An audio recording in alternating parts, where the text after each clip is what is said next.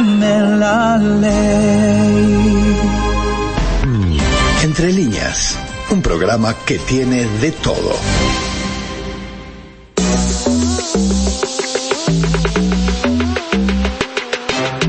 Contacto con lo que está pasando. La noticia entre líneas telefónicas. Y nos vamos a meter en un tema que tiene que ver con toda la sociedad, pero que surge a raíz del lanzamiento de una campaña que va a presentar o que ha presentado ya en realidad el Instituto Nacional del Niño y el Adolescente del Uruguay, que es el INAU, lo conocemos todos como el INAU, son siglas muy instaladas que tiene que ver con las adopciones. El tema de las adopciones es que hay allí un tema que la mayoría de las familias que se presentan lo que buscan son niños menores a los tres años. Entonces, las autoridades del INAU están preocupadas porque eh, está bien, hay una parte que funciona bien, pero hay otra que solo un 25% de las familias que se presentan están dispuestas a adoptar niños de mayores de, mayores de tres años. E imagínense que a medida que la edad del niño se va distanciando de los tres años, uno podría suponer que la situación es aún peor. Como estos son suposiciones, y acabo de decir, uno podría suponer, lo que vamos a hacer a partir de este momento es hacer una entrevista para salir de la suposición a la realidad y con quien estamos en línea, en entre líneas, y ya le damos la bienvenida, es la directora del Departamento de Adopciones, Valeria Caraballo. Un gusto tenerte, Valeria, con nosotros. Gracias por esta entrevista. Buenos días, muchísimas gracias por la invitación. Bueno, yo estaba dando ya, por supuesto, algunas cosas que me gustaría arrancar por ahí. Después también estamos con Valeria Marafi, con tu tocaya pero ella te preguntará por otro tema. Yo quiero arrancar por eso, por las suposiciones. Eh, parece obvio que a medida que los niños van creciendo eh, son cada vez menos adoptables. Eh, la gente los prefiere más chiquitos, los prefiere de bebé y después ya con más edad no. Efectivamente, los postulantes que se presentan para, para la adopción eh, prefieren siempre bebés recién nacidos o niños pequeños. Entonces, mm, realmente desde, desde el cero año a cinco, a cinco inclusive, ya tenemos respuesta. A los cinco años se empieza a complicar. Pero, pero bueno, cuando ya pasamos a los seis años y más, realmente es muy difícil y hay que hacer un trabajo muy importante para poder integrar eh, niños. Entonces, la finalidad de la campaña es la sensibilización de, la sociedad, de la población, en relación a este tema, tratando de mostrar un poco cómo es que venimos trabajando, los niños que hay en condición de adoptabilidad, porque siempre se habla de que hay muchos niños para, para adopción y, y, bueno, que si el trámite es lento o, la gente demora en integrar, y bueno, en realidad nosotros de 0 a 4 años tenemos 46 niños, ¿no? Entonces, con condición de adoptabilidad. Eh, luego, los 521 que tienen condición de adoptabilidad ya pasan a, otras edades. Claro, porque uno ha escuchado allí de gente que, que uno conoce o el conocido de un conocido que, que te dice, sí, hace como dos años que está esperando a ver si hay un bebé para adoptar y este y, y no lo han llamado o esto hay como una lista de espera para los bebés. Va a empezar por los bebés. Yo sé que son los que más este, tienen posibilidad de ser adoptados, pero empecemos por Hay como una especie de, de más gente pidiendo. Sé que con la luz se aceleró también el trámite. Contame un poquito de eso. Sí, bueno, nosotros, eh, gracias a la ley de urgente consideración, hemos eh, acortado lo que es el plazo de valoración de las familias postulantes al registro único aspirantes y, que pasamos de 48 meses al inicio a estar hoy en los 18 meses que nos exige la ley. Ahora, ¿qué sucede? Eso implicó que, que, la lista del registro único de aspirantes aumentara un número que hoy es de 240, cuando en años anteriores rondaba siempre aproximadamente entre los 60 y 70, porque es un número esencialmente variable porque constantemente entra y sale gente, ¿no? O sea, entran los que son valorados como idóneos y van saliendo los que integran. Entonces, de, de nosotros si tenemos 40, 50 o 60 niños menores de 5 años, indudablemente a la hora de la integración va a haber una espera, porque tengo 240 postulantes, 240 familias y 60 o 50 o 40 niños eh, que pueden tener eh, el rango de edad que está en el proyecto adoptivo de, estas personas, de estas familias. Entonces, bueno, lo que lo que queremos mostrar es que, bueno, en realidad niños tenemos 521. El tema es que son mayores, eh, la, la, la mayor cantidad, ¿no? Claro. Valeria, una consulta que te hago, yéndonos un poco a los niños más grandes. Eh, ¿El proceso es un poco más largo desde el punto de vista de que tienen entrevistas con los niños y que se toma en cuenta también, se dice, la, la, la opinión y cómo, cómo se sienten estos niños con los posibles adoptantes? ¿O en realidad terminan siendo iguales los tiempos que para un bebé? Eh, no, en, mira, te, te, hago una diferenciación. En cuanto a la valoración, la valoración va a insumir el mismo tiempo. Puede ser que indudablemente que una familia que tenga un proyecto adoptivo eh, de un niño más grande la podamos valorar en, en menos tiempo, ¿no? Porque además, en realidad, los que se anoten para niños mayores tienen eh, eh, cierta preferencia, ¿no? Porque son adopciones que nosotros consideramos prioritarios. Nosotros es prioritario integrar a un niño más grande. Ahora sí sucede que la integración quizá es un proceso que se va a hacer más paulatino. O sea, el niño va a conocer a esa familia, primero van a salir, van a tener contacto, van a hacer un paseo, van a empezar a contactarse, porque nosotros lo que tenemos que, que, que, lo, que lograr es que esa, esa integración no falle, ¿no? Uh -huh. Que no, después ese niño no retorne a la institución porque sería devastador para un niño volver después de que fue integrado, es realmente muy duro. Uh -huh. Entonces, indudablemente que el proceso es un proceso acompañado, guiado, pero bueno, es, es, es también es un proceso hermoso, ¿no? Entonces, uh -huh. eh, lleva un poco más de tiempo, pero tampoco es una cosa que, que, que sean meses ni, ni, Sí, sí, Valeria, estos niños están cre crecieron en el INAU, llegaron ya grandes, es decir, porque por, por, ejemplo, ustedes tienen más de 150 niños que tienen más de 13 años, por ejemplo. Mm. Pero esos niños hace 13 años que están en el INAU o, es eh, niños que entraron de repente hace un año porque los padres perdieron la patria potestad o hace tres, hace cuatro, ¿eso cómo es? Y bueno, tenemos de todo, tenemos niños que, que bueno, que han estado eh, mucho tiempo institucionalizados porque no se les ha encontrado una respuesta. Hay veces que tenemos niños que no solo es un factor de, de, la edad, sino de, pronto algún trastorno del desarrollo, alguna complicación de salud y van quedando. Y bueno, otros niños que se detecta la condición de adoptabilidad no cuando recién nacen o siendo muy pequeños, sino de, de, más grandes, ¿no? Una situación de niños con sus derechos vulnerados que se detecta por, por, por equipos de territorio, se institucionaliza y bueno, luego del trabajo que realizan con la familia biológica, se, se confirma que esa familia no le puede dar respuesta, que no van a poder asumir su cuidado, su maternaje o paternaje y devienen en condición de adoptabilidad. Pero esto se da en un momento a los 5, 6, 7 años. Uh -huh. Y bueno, el, el, niño que tiene 5, 6, 7 años y no encuentra una familia adoptiva, indudablemente van pasando los años y ahí. Ahí me suena, me, me, suena a mí en, en, al escucharte una, una, una, pregunta que es este, capaz que es, es, egoísta, capaz que es este,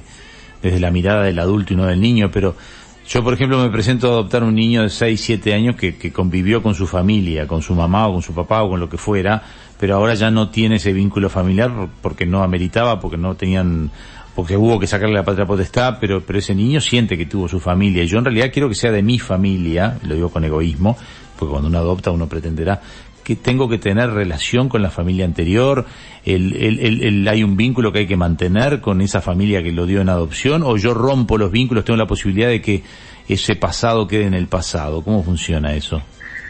Bueno, mira, te, te, te cuento que la adopción es, es un proceso en realidad que implica aceptar lo ajeno, ¿no? Sea de un bebé recién nacido o sea de un niño más grande. Uh -huh. Yo eh, estoy integrando a otro que tiene su historia, su camino, más corto, más largo, a mi familia. O sea, son dos, dos vidas que se encuentran en un momento y empiezan a construir un nuevo vínculo que va a, a, a terminar siendo una nueva familia.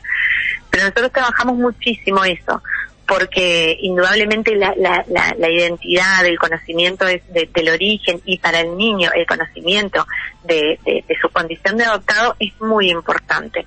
Nosotros trabajamos con todas las adopciones de esa manera, incluso de, los bebés. Se, no, no, se van con un álbum de su historia, bueno, dónde nacieron, eh, dónde estuvieron los primeros días, quién lo cuidó, ¿no? ¿Quién, quién le dio el primer bañito para que él conozca toda su historia, bueno, luego cuando llegó a la familia adoptiva. Y indudablemente que un niño que, que vivió con su familia o que estuvo tiempo institucionalizado tiene más historia, pero eso no quita que la integración a la nueva familia y la construcción de ese vínculo no se pueda dar de una manera sana, sólida. Eh, y, y, muy gratificante para ambos, ¿no? Porque es, es una construcción. No, eso lo tengo claro, pero además nosotros siempre decimos, discúlpame eh, que te interrumpí, que, que la parentalidad adoptiva implica un plus a lo que es la, la, la, la, paternidad biológica, ¿no? Porque los adultos necesitan de otras herramientas y, y, otras eh, capacidades, ¿no? No, no, está claro, más aquello de las adopciones ocultas, este, niños que no se les decía que eran adoptados y se terminaban este, enterando de casualidad ya es algo que no sucede. Pero lo que yo te digo es ese, es qué obligación tengo yo de mantener un vínculo no con el niño que sepa que tiene una familia anterior, sino con la familia anterior, que no me caigan un día en la puerta de mi casa a tocar timbre y a reclamarme cosas, hasta qué punto me protege el INAU a mí, porque... Mira, en realidad la familia biológica puede tener visitas, porque eso está establecido en el, en el CNA, en el Código del Niño, eh, pueden tener visitas, pero la familia siempre eh, se le plantea, cuando la familia se le presenta una historia de, vida de un niño, se le dice, bueno, este niño tiene vínculo con la, con la familia, habría que, que, que, aceptar visitas. Y bueno, la familia, indudablemente, si, si acepta la historia del niño, acepta eso, ¿no? Las visitas. Las visitas en realidad se van a dar siempre que exista un vínculo significativo para el niño y favorable a su desarrollo integral. Y lo primero es que tiene que existir un vínculo. No todos los niños tienen vínculo con la familia de origen. Son algunos. Valeria. Para, o que no, es que todos tengan, digo, si no existe vínculo, no van a existir visitas. O sea que mm, si, si las visitas no se dan de, de, de principio, la familia sabiendo, es, muy improbable que se vayan ah, a dar más adelante porque no existe el vínculo, entonces no se pueden entablar. No es un vínculo que habitualmente termine dándose, a veces lo hay, a veces con los bebés lo mismo, no es que, que alguien entrega un bebé y después a los cinco años se le aparece en la casa de, de, no, claro, exactamente, a los cinco años no, lo que puede suceder es que ese niño haya estado, que, que esa mamá no haya podido maternar o, ese padre no haya podido maternar por los motivos que sean, y pero que, igualmente tiene un vínculo con ese niño. Tenemos, tenemos algunas adopciones de niños muy chicos que tienen visitas con, con los progenitores, pero siempre es algo que, que se trabaja, que se trabaja por parte de la dupla, con la familia que va a integrar y esa familia en ese caso lo acepta. O sea, nosotros indudablemente que no vamos a integrar a un niño con una familia que no tiene la capacidad o las herramientas para afrontar un tipo de situación de esta, porque terminaría en un fallo, ¿no? Valeria, este, ¿cómo estamos hoy en Uruguay en cuanto a la adopción por parejas gay o la adopción por padres o madres solteros? ¿Se, se amplió el espectro o todavía vamos al seno de la familia constituida heterosexual este, y en pareja? No, nosotros no discriminamos eh, entre si son familias eh, monoparentales o homoparentales. En realidad lo que valoramos son las capacidades de cuidado y las herramientas para, para la parentalidad adoptiva. Con lo cual, todas las personas que se, que se anotan son valoradas de, de, igual forma y luego se seleccionan de, de, de, ese registro único aspirantes aquellas que dan respuesta a, un niño, o sea, se van, se, estudia un poco la situación del niño y digo, bueno, para este niño, ¿qué familia sería la mejor? Y en función de eso se, se elige, por ejemplo, familias homoparentales, eh, venimos siempre, no, que nosotros en esta pregunta contestamos lo mismo, de que no, no hemos tenido familias no idóneas, ¿no? Todos los que se, se, anotaron y, y se valoraron eh, fueron idóneos y pasaron a integrar la lista del registro único aspirante. ¿Y cuánto tiempo quedó bajo la... Yo, yo, adopto, por ejemplo, ¿no? Entonces, eh, primero hay todo un análisis previo hasta que me dan el niño, empezamos ese vínculo, el vínculo crece, pasa un tiempo. ¿Hasta cuándo estoy bajo la supervisión del INAU? Porque yo, por ejemplo, yo tengo dos hijos y nunca en la vida, son, son, son hijos del, de mi matrimonio y son de sangre, pero nunca nadie me vino a controlar no he tenido denuncias tampoco, pero nadie nunca me vino a controlar cómo me llevo con mis hijos. Si un día mi hijo se enoja, mi hija se enoja, es una discusión y no pasa de ahí. ¿Hasta qué punto me siento bajo la lupa cuando adopto? ¿Hasta qué punto el INAU está incluido en las decisiones que tomo? ¿Cuándo se, se rompe ese vínculo con el INAU? ¿O cuántas veces, o hasta cuándo me apoya el INAU para solucionar problemas si, si, si el vínculo con la anterior familia? Es, es larga la pregunta, pero me imagino que tendrás como para explicarme Sí. varias historias. Mira, legalmente se establece un plazo de un año el seguimiento de tenencia. O sea, una vez que integran, hacemos un seguimiento por parte de la dupla de un año. Ese año, que es una situación más compleja, que la familia requiera un poco más de acompañamiento, se los acompaña un tiempo más. Y puede suceder también que la familia, no sé, en la adolescencia, cuando son un poco más grandes, requieran de pronto apoyo, asesoramiento y también puedan recurrir y, y- la dupla se, lo- los atiende y se los, se los va guiando. Pero en, en el común de los casos eh, no, no, no se extiende más de un año, en la gran mayoría, ¿no? Ujú. Bien. Y conflictos este padre-hijo se dan, pero son vistos con la misma óptica de un conflicto padre-hijo de carga genética, es decir, no no se dramatiza porque que, queda claro que en la convivencia no no va a ser un mundo de rosas cuando uno se lleva a un niño. Hoy no me digas que perdimos la llamada. Hola. No, no, no, te Ah, escucho, te bien. estoy Ah, escuchando. porque Hola. escuché un pipi pip, pensamos que... Ah, no. no. te decía que eh, por momentos disputas familiares va a haber siempre entre padres e hijos, eso se toma con la con la normalidad de lo que es este una familia, se los toma como una familia cualquiera. Una, una familia eh, un- normal, común y corriente, ¿no? O sea, indudablemente una vez que eh, se, se concreta el trámite de, de la adopción, Se cortó. Pero estaba por cortarse, ¿viste? Ahí se cortó. A ver ahí si Ah. la recuperamos. Un tema de señal. Se ve que fue un aviso, eh, o se quedó sin batería y nos avisó que se estaba quedando sin batería. Disculpe, no tiene saldo suficiente para esta llamada. Ah, nos quedamos nosotros sin saldo. Tremendo, tremendo.